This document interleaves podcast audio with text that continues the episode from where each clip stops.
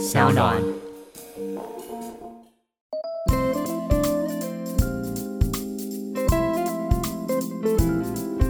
团妈有个很妙的一个方式，就是面交，他们会约在某个捷运的出口，哦。然后你就会发现有个团妈在那边发包子，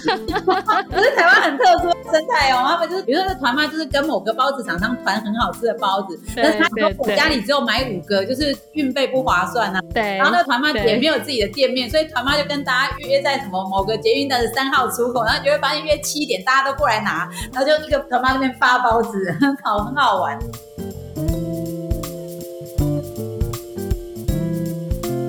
美味人妻聊心事，陪你聊各种新鲜事，让生活越来越美味哟。大家好，我是美味人妻 KT，欢迎大家收听美味人妻聊心事。在疫情之中，孩子们都在家里远端上课，变成二十四小时，小孩都在身边哦。如果又要一边工作一边照顾孩子，真的会非常崩溃呢。在这种情况下，妈妈应该都会产生人生怀疑吧？我还有自己的时间吗？如果我想要斜杠，想要更丰富的生活，在这个时刻会是太奢侈的梦想吗？我们今天邀请的来宾律师娘要来分分享她的斜杠创业故事哦。那今天呢，呃，这个律师娘呢，她是脸书 KOL 作家、讲师、主持人，娘子军女性创业平台创办人。最近呢，还跟老公新创了一个餐饮品牌，兼营外送还有冷冻食品宅配，居然还有私宅餐厅，哇，实在太厉害了！让我们欢迎今天的主角律师娘林静茹，Hello，欢迎欢迎，主持人好，各位听众朋友大家好，我自己拍拍手，自己拍拍手。我是律师娘 Hello，欢迎也可以叫我静茹。是因为我我今天一开始其实我就问律师娘说，哎、我到底要怎么称呼你啊？到底是要叫律师娘还是静茹？她说啊，其实都可以啊，大家其实都随意就好。我就觉得你真的是很阿莎里，刚接触我的人会叫我律师娘，因为我我开始就是在江湖走跳的时候，因为我在那之前真的是全职妈妈，然后都不认识外面的人，然后后来就是因为经营粉砖，然后开始有一些外面要做的事情，才慢慢接触外界。那因为是这个方式接触外界的，所以几乎认识我的人，他们都会先叫我律师娘。后来就是慢慢久了，如果你往朋友的关系走的时候，就会改成叫我的名字，他们就会觉得，哎，是朋友了叫律师娘也蛮奇怪的。后来就会改成叫我的名字静茹。嗯而且其实有一个状况，就是有一次我去参加台湾一个很有名的谈话性节目，然后一个很有名的台湾的女主持人就跟我讲说，为什么你要让人家叫你律师娘？难道你没有自己的名字吗？然后我就被这样哎 做的而且是是在录 on air 上面的。但是其实我我我喜欢那个，哎，我一开始画的超多，所以我很喜欢那个《道德经》里面啊有一句话叫做“道可道，非常道，名可名，非常名”。嗯它其实就是说，你不要被你的名字限制说，哦，我一定要。被这样叫，或我一定不能被这样叫，因为我就觉得说，其实最重要的是你对你自我的一个认可，跟你想要跟外界讲说我我是一个什么样的人，我要做什么样的事情，这个比较重要。那至于大家怎么称呼我，其实不会很介意，就是大家讲的顺口就好了。嗯，不过我我觉得你刚刚讲到一个重点呢，对呀，为什么没有自己的名字？我觉得这个是很多女性啊，呃，她结婚，特别是有小孩以后，就常常被人家说某某妈妈、某太太，根本没人知道他叫什么名字，有时候会觉得有点心酸呢。对对对，可是我觉得就是说，会这样子走的走向，是因为你平常在做的事情，跟你呃对别人来说你的标签是什么，然后呃人家是怎么认知你在做的事情。像我就是哎，大家不是说我是律师娘，好像都是律师的老婆，没有自己的名字，但是后来我变成我老公的名字叫做律师娘的老公。我觉得其实不是名称的问题，就是你不是叫律师娘，你就是自我了。因为其实很多人他已经把律律娘当成我的名字了，他会觉得说他就是这样的人，他在做这样的事情，他认识的是我本人，而不是某个人的，真的是某个人的老婆。他们其实不是这样认知我的，所以其实呃名字的上面，当然你可以有自己的主张，说我希望人家怎么叫我，但是我不会因为人家说什么称呼我啊，或者就会觉得去拘泥在说哦我这样子好像没有自己。嗯应该是你自己到底想做什么事情，还有你有没有给自己足够的空间跟自由去推广自己的价值观，这个我觉得比较重要。没错。然后我比较好奇的是说，像我们刚刚介绍你，哇，有很多的身份，你在过去的经历真的是非常丰富。你同时现在其实也 run 非常多的社群，还有创业平台哦，还要训练你的这个主妇娘子军哦。你是怎么开始自己的斜杠人生啊？你又怎么可以去做这么多事情呢？其实一开始也是意外，像我现在推动主妇去斜杠，好像是计划，就是我希望。你能够有计划性的去发展自己的斜杠人生，但是我自己的斜杠人生其实是意外跑出来的。就是那时候，呃，我当了很多年的家庭主妇啊，跟全职妈妈嘛。那那时候我老公就是出来开业开律师事务所的时候，只有他自己一个人，那我就当他的助理。所以那时候是白天在当他的助理，然后晚上就是家庭主妇要煮菜啊，然后做所有的家事啊。其实我相信很多台湾的。家庭主妇都是这样，就是白天是老公的助理，然后事业上的什么都做，总务、行政啊、出纳什么都做，但是晚上又要回去，马上切换成家庭主妇的角色。那那时候我其实也是这样，可是后来就是因为说，哎，其实一开始的动机也是想说，哦，那很多妈妈都是很多太太啊，就会想说我要帮老公的事业更好，所以就想说怎么做怎么做怎么帮老公。那我那时候就是开了一个粉砖，因为那时候脸书刚开始起飞，我就想说，那我开粉砖，然后经营粉砖，然后就来帮老公 promo 啊。就那时候我就想说，好，那我就写一些那个婚姻啊、法律啊，老公，呃，如果你跟老公呃婚姻发生状况，你要注重哪些权益啊？用故事啊，还有一些法律小常识去写。就没想到，就是才写两个多月，出版社就私讯我来找我说，哎，你这些东西可以写成书，哎，所以我就在经营粉砖没几个月之后，就开始出了我的第一本新书，那时候叫做《律师娘的爱情辩护》，然后就因为这样开始，然后从此就我那时候就是。三年出了五本书，那这过程中就是开始，因为你出书会有其他的机会上门嘛，包括你人家会请你去当讲师演讲啊，然后也会有广播节目请你去当来宾。那我就因为当来宾的时候被看上，然后又变成广播节目主持人。然后就因为这样，就是反正每个机会就这样跑出来跑出来，然后就多了很多斜杠的身份。哇，这真的耶！可是我我觉得其实每一个斜杠的机会都是因为前一个工作或是某一个机运，然后造就了后面的机会来临啊。那你你也是很有勇气，然后很快就是抓住这个每一个机会，然后一直走下去。我觉得这个是。很强的人格特质，特别是我觉得在斜杠领域上面，这个人格特质应该是 帮助你非常大，因为让你很快就可以抓到这个趋势，然后很快就知道说，哎，自己要怎么去投入。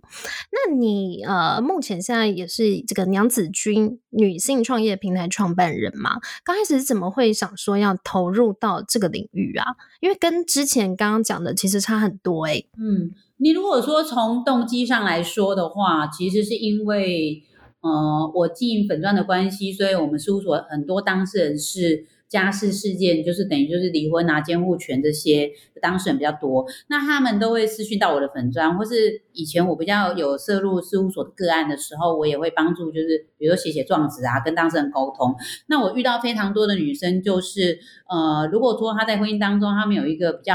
独立的经济能力的话，那他在遇到处理婚姻状况要结束的时候，他会有很大的恐慌感，因为除了感情上的结束是一个伤痛之外，然后还有未来你要怎么去照顾小孩，因为小孩可能还小，那你到大学啊，然后或者是这过程中需要的生活开销，如果你在婚姻要结束的这个状态下，你的收入是不足以，甚至连。养活自己都不足以的一个收入的时候，你要开始寻找别的收入的时候，那个恐慌感是很大的。所以我常常看到我的粉砖后台，或是我经营的社群，或者是说来我们搜索当事人跟我哭诉的时候，他们都是其实都是有忧郁的状态的，就是忧郁症。然后，所以我就会发现说，这个东西其实都是来自于你没有准备好，因为你没你没有去想说有一天会出事。那当你没有准备好的时候，出事的时候，你就会非常的慌张。所以其实当然感情上来说。你没有办法去预备嘛？有人家变心就变心了。但是我觉得，如果你在经济的状况下处理好的话，起码你在婚姻结束的时候，你不需要再多烦恼这一块。所以我就会觉得说，是我其实观察到很多台湾的女生，就像我以前一样，是完全的全职妈妈跟家庭主妇。然后，所以她其实真的没有收入。甚至如果说你呃学校毕业之后，你就很少在外面上班的话，你没有。一个适合的履历，然后有一个一技之长，然后呃，你也从来没有规划过你将来的人生，所以现在把你丢到市场上，你搞不好连找工作都很困难。真的很多四十几岁的女生，她要出去外面找工作是很困难的，因为她没有一技之长啊。那你说你要跟人家比便宜，人家刚出社会的新鲜人也很便宜，又年轻又漂亮又听话，然后而且还可以加班。那很多四十几岁的女生，她因为要照顾小孩，她还不能加班，就是那个工作条件是非常差的。所以我后来才会想说，那我刚好自己走到一段，说以我现在的斜杠收入加起来，我相信一定超过我当年如果选择在外面上班走到现在的收入，我现在收入一定是超过那个时候的。那我就会觉得说，既然这样，我没有在外面上班也可以得到收入的话，我相信其他妈妈是有机会做到的。你只要把我成功的经验复制，不，我也不敢讲成功啦，就是把我的经验复制贴上，起码你还有一些就是。呃，经济能力跟收入，你不用担心说有一些 backup，对这些，所以才因为这样就想说，哎，那如果要让别人把我的这个经验复制贴上，那就是教育嘛。你怎么教育他变成做一样的事情，就是要学习。所以教育学习，你就想要上课。所以后来才就是开了创立娘子军这个品牌，就是我有去做这商标，然后有去做公司登记，然后很正式的开始想要经营它，成为一个就是最开始只是像学习平台，就开很多斜杠的课。给女生上，那最近的话，我又开始召集团妈来做一些媒合的，呃，就是帮他们做媒合的工作，所以呃，慢慢他娘子军变成一个叫做创业资源的整合平台，那学习只是其中一个面向而已。嗯，大概是这样。对，因为因为我有看到说你们的这个娘子军的社团哦，它有线下课程，然后有线上直播。哎，那疫情期间，其实你们也很快就推出线上课程。我我觉得你真的很厉害，就是说怎么会有这些 idea，用这个数位内容还有社群的方式，把这些团妈全部串联在一起。那这些团妈因为都是素人，你们在做刚开始经营的时候，会不会很困难呢？哦，其实我觉得应该是说，现在社群这个工具真的是行销很方便的一个手法，因为其实你说这些应变都是来自于。粉丝们的反馈，就像我我一开始开课的时候，本来是开实体课，那开实体课之后，就有很多妈妈她没有办法在那个时间来上，或是。不能到这个地点的，比如说我们在台北开，他可能是台中、台南的，他不能上。然后是这个时间可能是上班的时间，所以上班族不能上。假日的时间，妈妈就是说，哎，他顾小孩。后来就很多人会问我们说，那你们可不可以开线上课让我们上？这样子我们就可以随时想上就可以上。那最开始我其实就是有稍微尝试，但是没有很琢磨在这一块，因为很喜欢人跟人接触的感觉。然后后来就是被疫情推出来的，就是疫情推，就是你没有办法实体见面，所以我们目前所有的课就是全线。线上全部都在线上，然后就是用润啊，然后大家可以线上提问啊，这样是往这个地方去走。然后也因为这个开这个课程的关系，就是很多女生接触到斜杠跟创业的概念，然后也因为这个理念跟那个氛围，很多妈妈都觉得说，哦，那我也要，我要出来斜杠，我真的不希望就是完全没有收入这样，然后每次要用钱就要问人家，我不喜欢这个感觉，所以我要来斜杠。好，但是就进入下一个问题了，就是那我斜杠要做什么？然后就发现很多妈妈都不知道做什么，哎，问他。有没有兴趣？有没有热情的东西？他说没有。然后我说，那你有没有？比如学过什么？以前大学毕业什么，通通都他觉得他已经没有他会的东西。他除了带小孩，他不知道会什么。煮菜好像也哩哩啦啦，也没有煮的特别好吃的。对啊，然后后来还在想说，他们就是缺少一个叫做项目的东西。他们大陆人喜欢把这个东西叫项目，对，就是他们想做，但是他们没有项目。那后来我才发现说，其实身旁中真的你要讲最好入手，不需要一技之长的东西，就是做团妈。反正团妈就是自买卖业嘛，买进来卖出去，甚至你是。先卖出去，你才买进来。其实团妈是比较像先卖出去再买进来，就是人家给我订货，我跟厂商订货，所以我也不用囤货，然后也不用有资金，反正就是有一单就是一单，它就是一个最最好入手的啊。所以才想到说，哎，可以做团妈这件事。然后，哎，我就想说，那呃，如果一个新手要做团妈的话，那他他会遇到的什么？第一个就是你要先找东西卖嘛，然后那。他们如果说我今天完全一个新手，然后跑去找一个厂商说：“哎，我想要来做团妈，那你要不要卖我？”那团那个厂商可能会懒得理他，因为想说你到底有没有单我都不知道，而且我光是跟着你联系，然后给你折扣，怎么要花那么多时间？之后最后你有没有卖出去，我也不知道。他们其实会遇到这样的困难，还有他们也会遇到说：“那我怎么比价？我今天说我想要卖这个麦克风好了，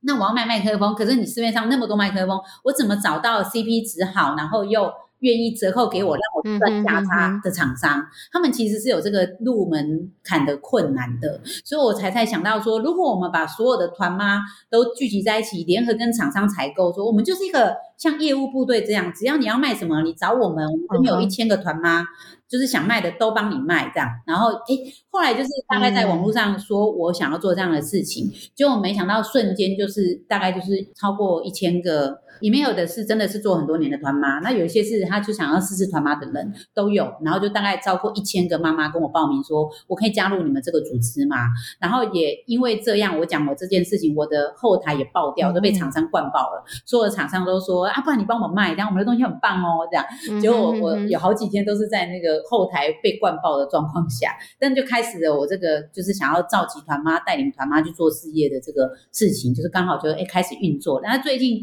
其实还。不错，就是很多厂商的东西已经开始上线，让团妈去卖了。然后，呃，目前的话，第一个会遇到的困难就是，呃，妈妈们如果是新手的话，他们真的是很菜，很菜的时候，他们就是连怎么寄货啊，然后怎么卖给他的客人啊，怎么开始啊，他们还会很不好意思说，我这样卖朋友东西，朋友会不会就是不跟我联络？这样就开始就是面对就是这些怎么扶助这些菜鸟的。团妈妈妈们开始做，是我目前最大的困难，这样。嗯，因为我觉得这个主妇啊，特别我们刚刚讲她是素人，团妈很多都是素人开始哦，跟 KOL 其实又不太一样。因为 KOL 运营的话，通常因为像我自己的公司美味生活，哦其实我们做了很多 KOL 运营，然后我们就发现说，哎，他其实他自己本身的 know how，他自己也有接客户的能力呀，然后他对社群其实非常的理解，对那个内容的行销也很厉害，所以我们其实在跟他沟通，不用花太多时间，只要决定哦。价格档期，还有就是说你哪时候可以卖，就这样就好了。但是我觉得团妈可能要做的事情是要更多的，就像你刚刚说，他可能就是你要训练他，连从寄货，然后到选品，然后到怎么经营社团，然后怎么去跟他的客户沟通，这都是很多的 know how 嘛。对对对，所以我一边在做的事情就是会开始找老师来帮他们上课。其实就像我们刚刚讲到说，哎，你一开始斜杠，你会发现很多机会，他是自己。突然跑进来的，像我最近就接了几档的合作，是很特别。就是他其实来找我们的厂商，他很大，他不是说一般小工厂，他们是就是上市公司的产品，但是他们希望团妈来帮我们卖的时候，他因为他的单价不低，他是学习课程那类的，然后他就是希望说团妈要非常了解他们的产品，然后他甚至愿意跟团妈长期合作，因为他这个产品可能就是。未来十几年，他都有一些规划在发展这个产品上面，所以他还会要求说，如果愿意卖的团妈要跟他们签纸本的契约，就是签一些保密条款啊，分论方式你不能讲出去啊，等等啊，然后是不能做伤害公司形象的事啊，然后他们公司这边会保证什么啊，这样这些内容他们都要跟。呃，团妈们签纸本的合约，然后我们甚至就直接刚好现在疫情，我们就开那个论的线上说明会，就是厂商方他对着下面的团妈们，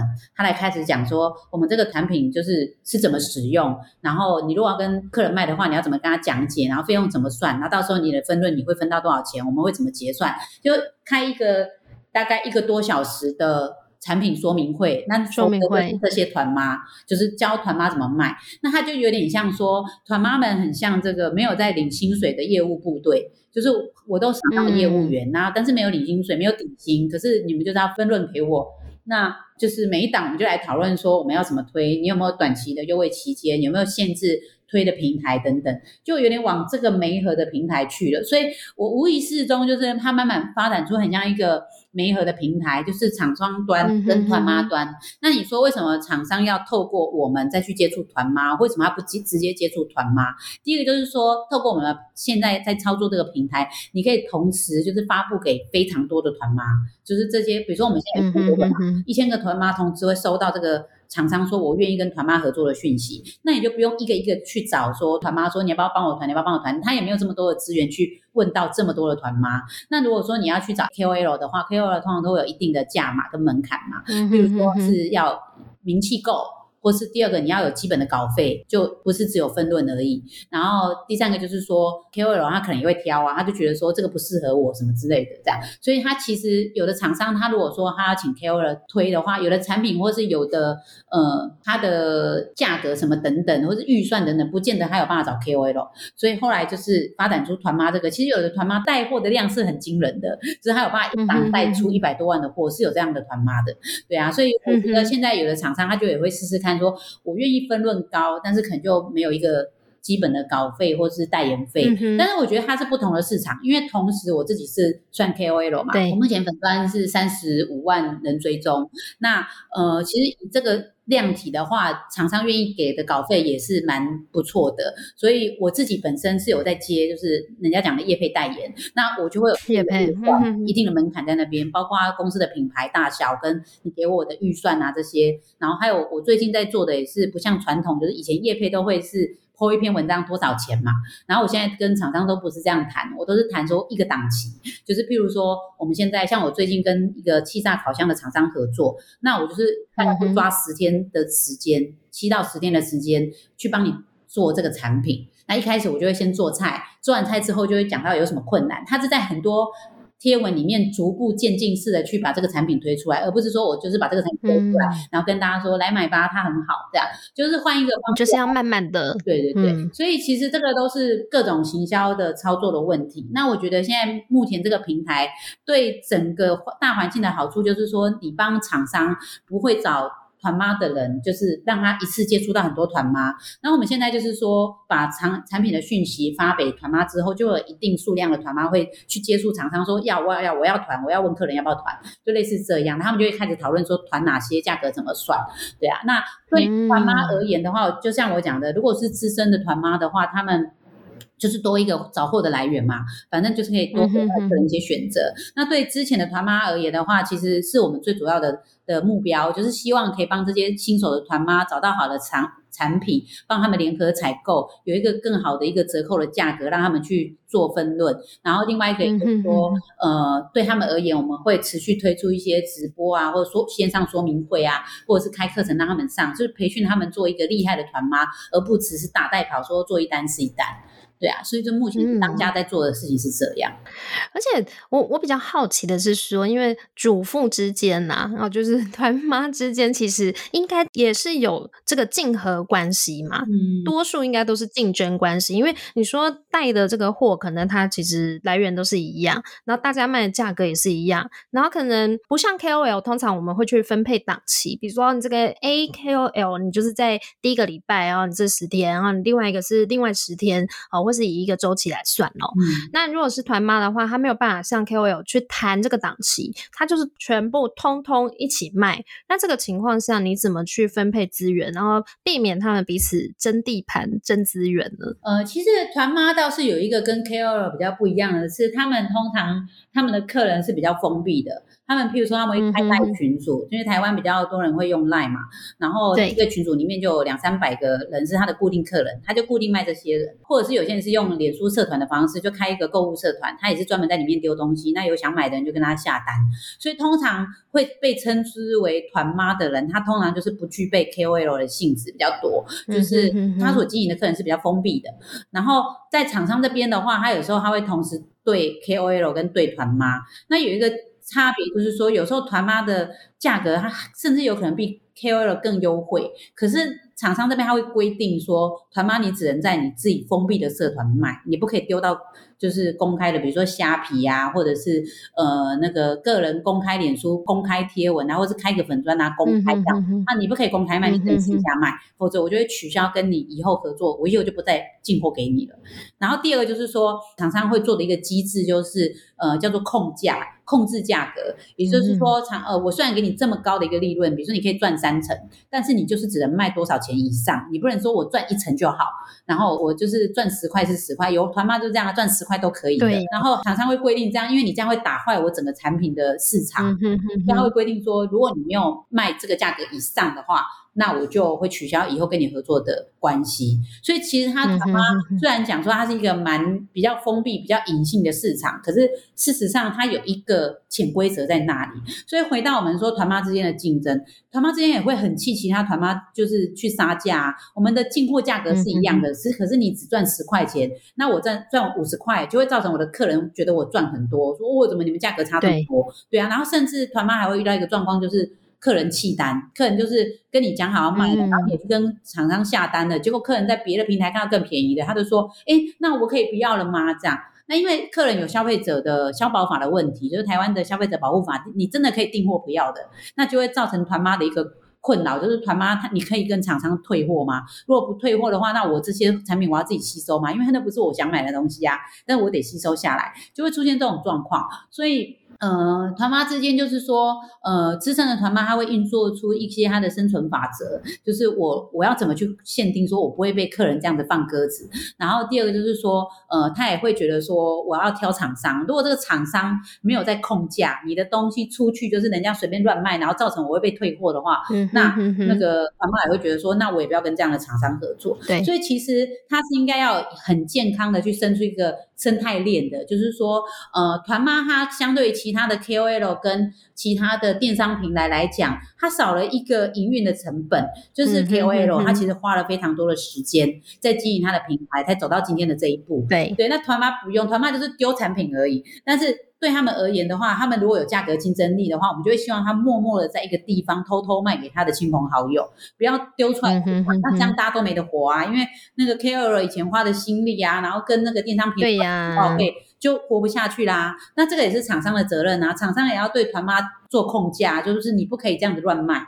所以我们的媒合也是这样。当我们在丢厂商给团妈的时候，群组里面的团妈已经越来越，比如说从合作。半个月、一个月，我们合作越久，我们就是会一直推这件事情，说我们有在控价。如果你没有按照控价的价格去卖，那就请你退出我们的这个团队，你就是就被驱逐出境。对，就是你这样，因为你造成大家活不下去啊。对啊，所以对啊，还是可以被做出来的，只要大家愿意去控制、去守规则，这样是嗯。我真的觉得在台湾呢，在销售产品上面真的超竞争诶，因为你看台湾有电商平台已经在那边杀了，然后再来还有 KOL 之间又互杀，KOL 的这个团购业配这些哦，然后再来还有这个隐形的团妈力量，我我觉得真的台湾真的是一个一级战区啊！哎，所以美国没有很赞是不是？美国其实比较没有这样子，因为美国它太大了。然后它比较没有像这种，因为如果你真的要整合起来啊，真的会累死。因为美国的人力呀，你你没有办法去控管说它到底现在是在哪里。那你各区的整个状况、文化其实差很多，还有它。喜欢这个产品的定价跟他的喜好，其实也会随着不同的城市、不同像都市和乡镇的差距也很大。然后美国，我觉得这边的消费形态，它还是比较着重是在个人的。行为就是说，他喜欢去 Amazon，或者说他喜欢去 Target，他喜欢有他自己个人的品牌，或者是说他喜欢他的 channel 去买。但是他们，嗯，通常呢会受到 KOL 的影响，比较没有那么多，通常都是还是从 IG。就比如说，I G 这边他看到谁穿的衣服很好看，然后他可能有 take 哪个品牌，他再从这个 K O L 的 I G，然后去导到那个平台的网站，成为那个网站 target 的一个行销对象。哦，通常美国的行销手法比较不会是 personal to personal，就是像台湾这种 C to C，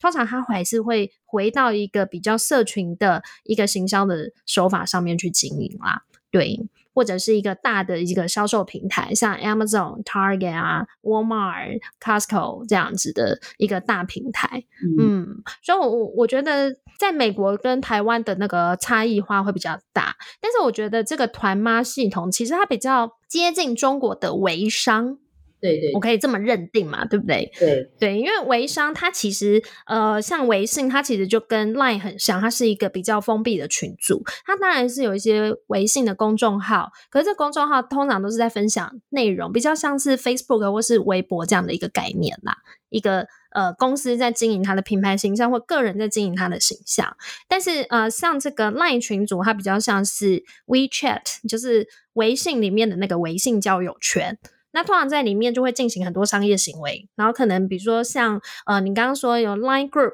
它现在就是以呃一个群组五百人为上限嘛。其实这个跟微信其实也很像，嗯，对，所以我我觉得其实，在以这样的一个使用者行为，好，在台湾跟在中国是发展的起来的，通常都是以社区或是以亲朋好友为单位的这个微商，或是呃台湾叫团妈哦这样来做。可是我觉得在美国，我觉得有一定的困难度，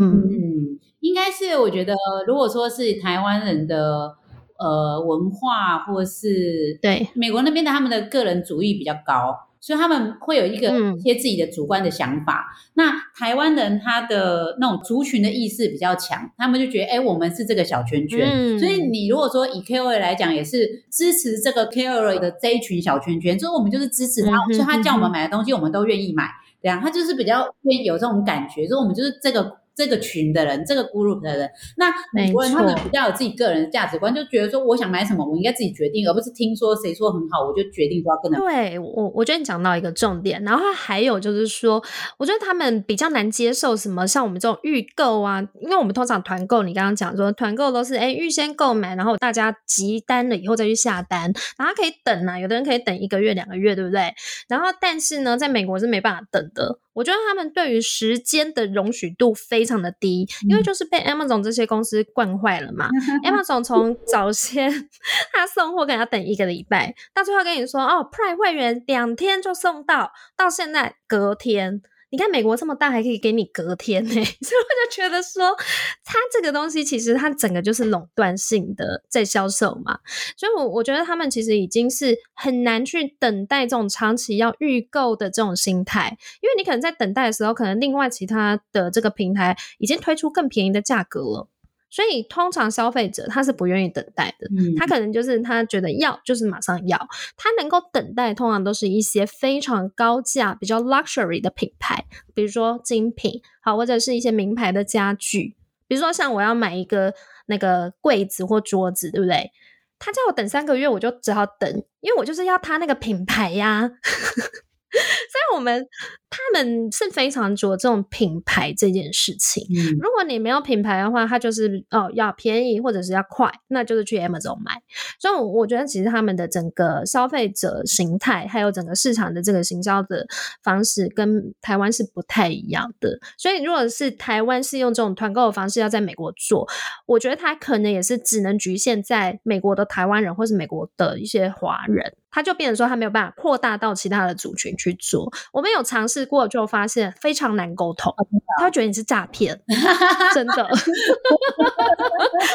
每天来问你说：“你，怎么还不出货啊？”因为像我现在在美国，其实有经营一些，就是代理一些品牌嘛。那呃，比如说像我有我有代理这个豆浆机，那这豆浆机有时候要等，它就是要等两三个月。那以一般华人来讲，他很愿意等待。但是如果是 A、B、C，他是没有接受过这种要 pre-sale 的东西，他会问很多，然后中间他就会一直在跟你 check 说为什么东西还没来，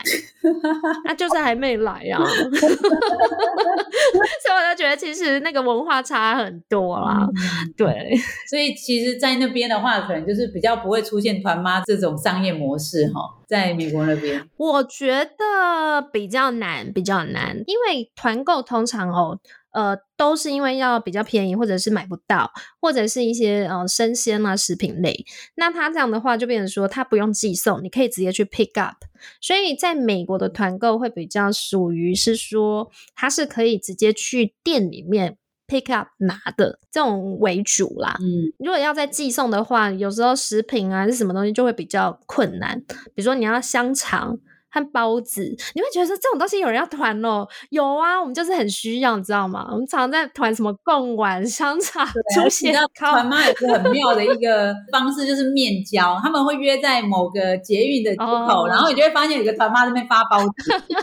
可是台湾很特殊的生态哦，他们就是团妈，就是说啊，我们一起，比如说团妈就是跟某个包子厂商团很好吃的包子，但是他说我家里只有买五个，就是运费不划算呐。对。然后那团妈也没有自己的店面，所以团妈就跟大家约在什么某个捷运的三号出口，然后就会发现约七点大家都过来拿，然后就一个团妈那边发包子，好很好玩。所以把捷运站当面交站。团购中心的概念，发货站真的是还蛮有趣的耶。就是针对说这个 团妈的部分，我我觉得那个那个静茹啊，帮我们真的分享非常多。那我我其实我也是蛮好奇的一点，就是说像。台湾，你说这个女性在做团妈这件事情，其实比在美国热衷很多。我觉得除了地域，还有就是整个社会的文化哈，以及消费的形态不太一样之外，我我觉得其实还有一些就是跟男性和女性的性别落差的问题耶。不晓得你有没有这种感觉？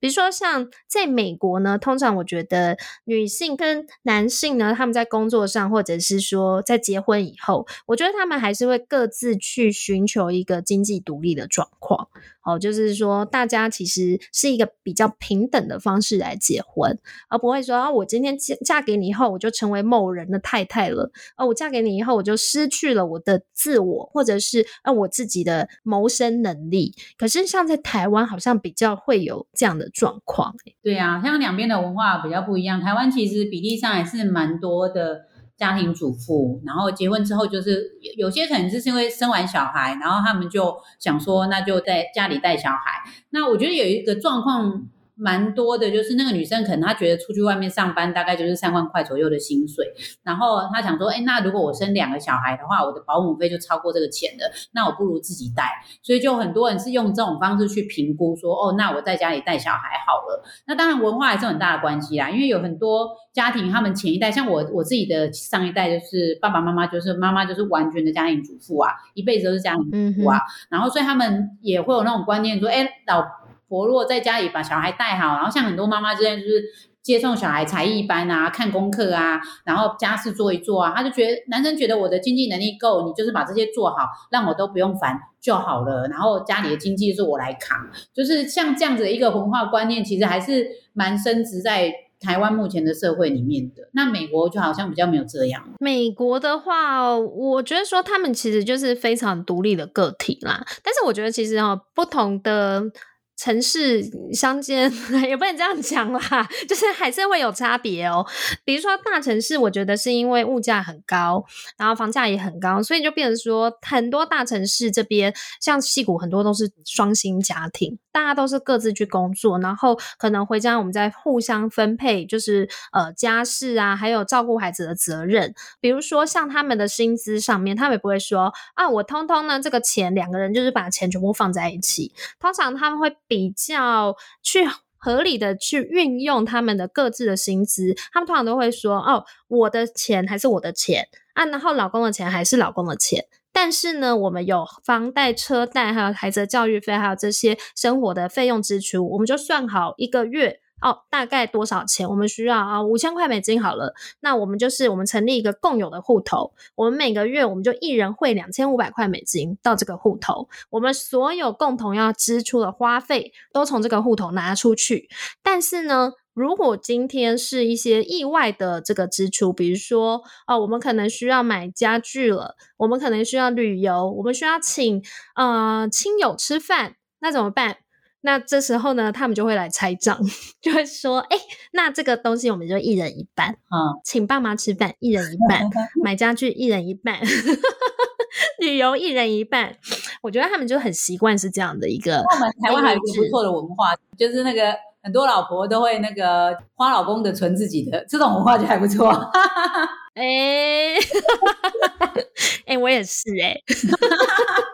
像我就一开始结婚就跟老公说：“哎，我自己上班那个是我自己的钱哦。那你的话啊，那你就是家里的什么嗯房贷给你，然后小孩的教育费你，因为你薪水比较高啊。所以我们就是，其实我觉得这个也是一种可能性别的差异啦。就我们自己也是根深蒂固，就落入了这样的陷阱啦。那当然，有时候他也会该呀。那我就说，嗯，那我这些做家事，我煮饭，我每天接小孩，那你要给我薪水啊？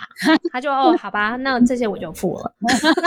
还就是说，那你月付薪水，对不对？对呀。所以，我我觉得其实啊，很多家庭主妇你自己在家里做的事情，其实我觉得是很有价值性的，不能说哦。那个，比如说像你刚刚讲说，可能很多人他就是去老公的公司上班，白天当助理，晚上还要当厨师，然后还要兼小孩的家教和司机。那像这样的情况下，其实我觉得他白天做的事跟他晚上做的事情，其实也都是他的工作啊，应该这个部分也要合理的去分配他的薪资啊。对啊，对，都没有，常常台湾就是没有被评价到啊，他就是呃这些事情都做，然后老公就会觉得你反正你想花什么就跟我讲。但他就是不会，呃，给他一个固定的类似薪水这样子的零用钱或私房钱，然后也没有把财产放在在他名下，所以其实很多家庭主妇如果这样，他他其实是没有安全感的，然后也会觉得说，只要用钱就要跟人家要，那种感觉也觉得很不是很舒服。其实我听到很多家庭这样跟我说，是，所以我相信啊，一定很多主妇她都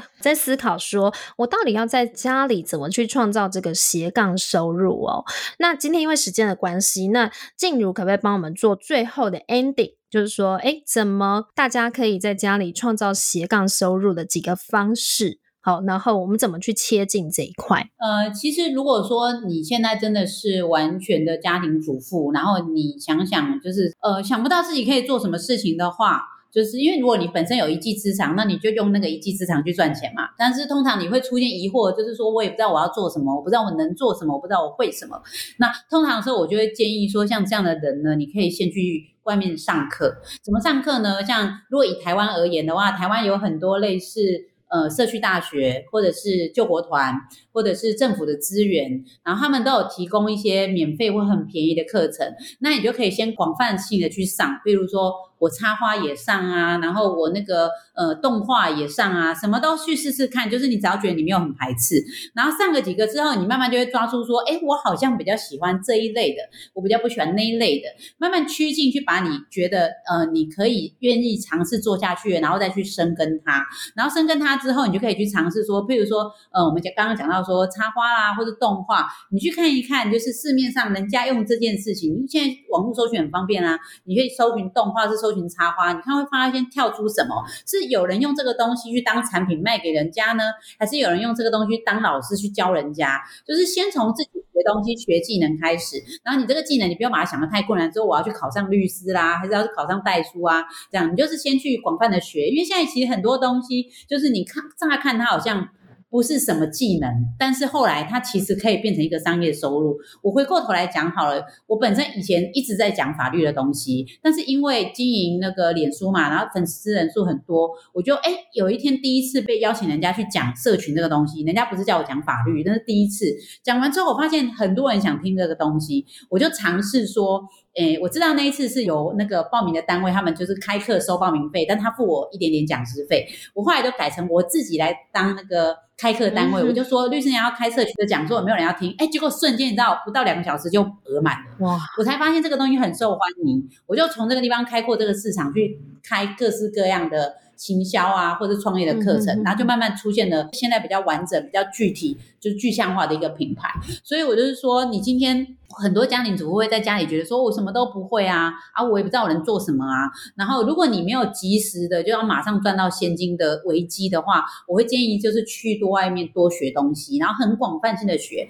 你不要去设限，说我学这个可以带来什么收入，所以我才去学，很广泛性的学。其实我觉得很多东西你去想，你去耕耘，它都有办法创造出让你很意想不到的一个商业模式。哎，静茹还有一个。问题，我想问你哦，因为通常呢，嗯，这个主妇二次就业，或者是说他想要有产生这个斜杠收入，我觉得有时候呢，他也会遇到一些家庭上面的问题，甚至是革命哦。比如说像先生，他可能就会觉得说，那你就专心在家里做人妻、做太太就好，这样不好吗？或者是婆婆就会觉得说，你就专心顾小孩，你还要去搞这些有的没的。哦，有时候会有一些家人，他是用一些比较质疑，甚至是比较反面的这个方式在看待。那遇到这样，你怎么办呢？怎么来解决这样的问题？嗯，其实真的还蛮多妈妈有这样的反应耶，因为我经营的社群，妈妈们会互相讨论，就是生活中遇到的一些状况嘛。那他们就是会讲到说，他想要去上课啊，或者是说，甚至他已经开始做一些小生意的，但是家里人会觉得说，啊，你这个才赚多少钱，你还不如先把小孩顾好就好了，不要赚那一点钱。那甚至还有。老公会说啊，不然你你赚多少？两千，两千我给你，你不要去。其实真的会遇到这些状况哎，但是呃，其实那每个人的家庭互动跟沟通的状况不一样啦。我觉得说。你当然还是要尝试沟通，要让他们理解说为什么你要做这些事情，这样。然后，如果真的是无法沟通，就是你跟他讲啊，你说为什么你需要去做这件事情，为什么你喜欢做这件事情，你需要一些自己的空间等等，他们都不能理解的时候呢？那我之前其实有跟另外一个在家创业的创业家叫凯洛，凯洛他就有分享给你两个字。耳背，他说你就当做没听见，通通没听见。他怎么讲，你就是要做这样，对啊，就是这样。因为但是我们会先沟通啦，啊，真的很认真沟通，你还是要那边一直碎碎念，然后说不要，然后我想说哦，我就是要做啊，我该做的事情我没有耽误太多就好了。那你要念，我就让你念吧，对吧？真的最后就是这样子，可以跟大家分享一下。谢谢律师娘提供我们相当多关于任何创造额外收入的管道分享哦。不论是大家去学习上课，创造自己更丰富的知识，还有潜在技能，或是区域性的团妈利用人脉网络创造收入，都是很值得参考的方向。希望大家在疫情之中能找到更多的机会，为自己创造更多的收入哦。我们今天的节目就到这边结束喽。那非常谢谢律师娘静茹今天来这边的分享。有任何的想法，可以透过我的脸书“戏骨美味人妻”，还有社团“美味人妻真心话”，或者是在 Apple Podcast 告诉我们啊，我们都会在节目中回复哦。如果喜欢 KT 的节目，也请帮我们在这个 Apple Podcast 帮我做这个五星点评。还有谢谢大家收听《美味人妻聊心事》。下次见喽，谢谢，拜拜。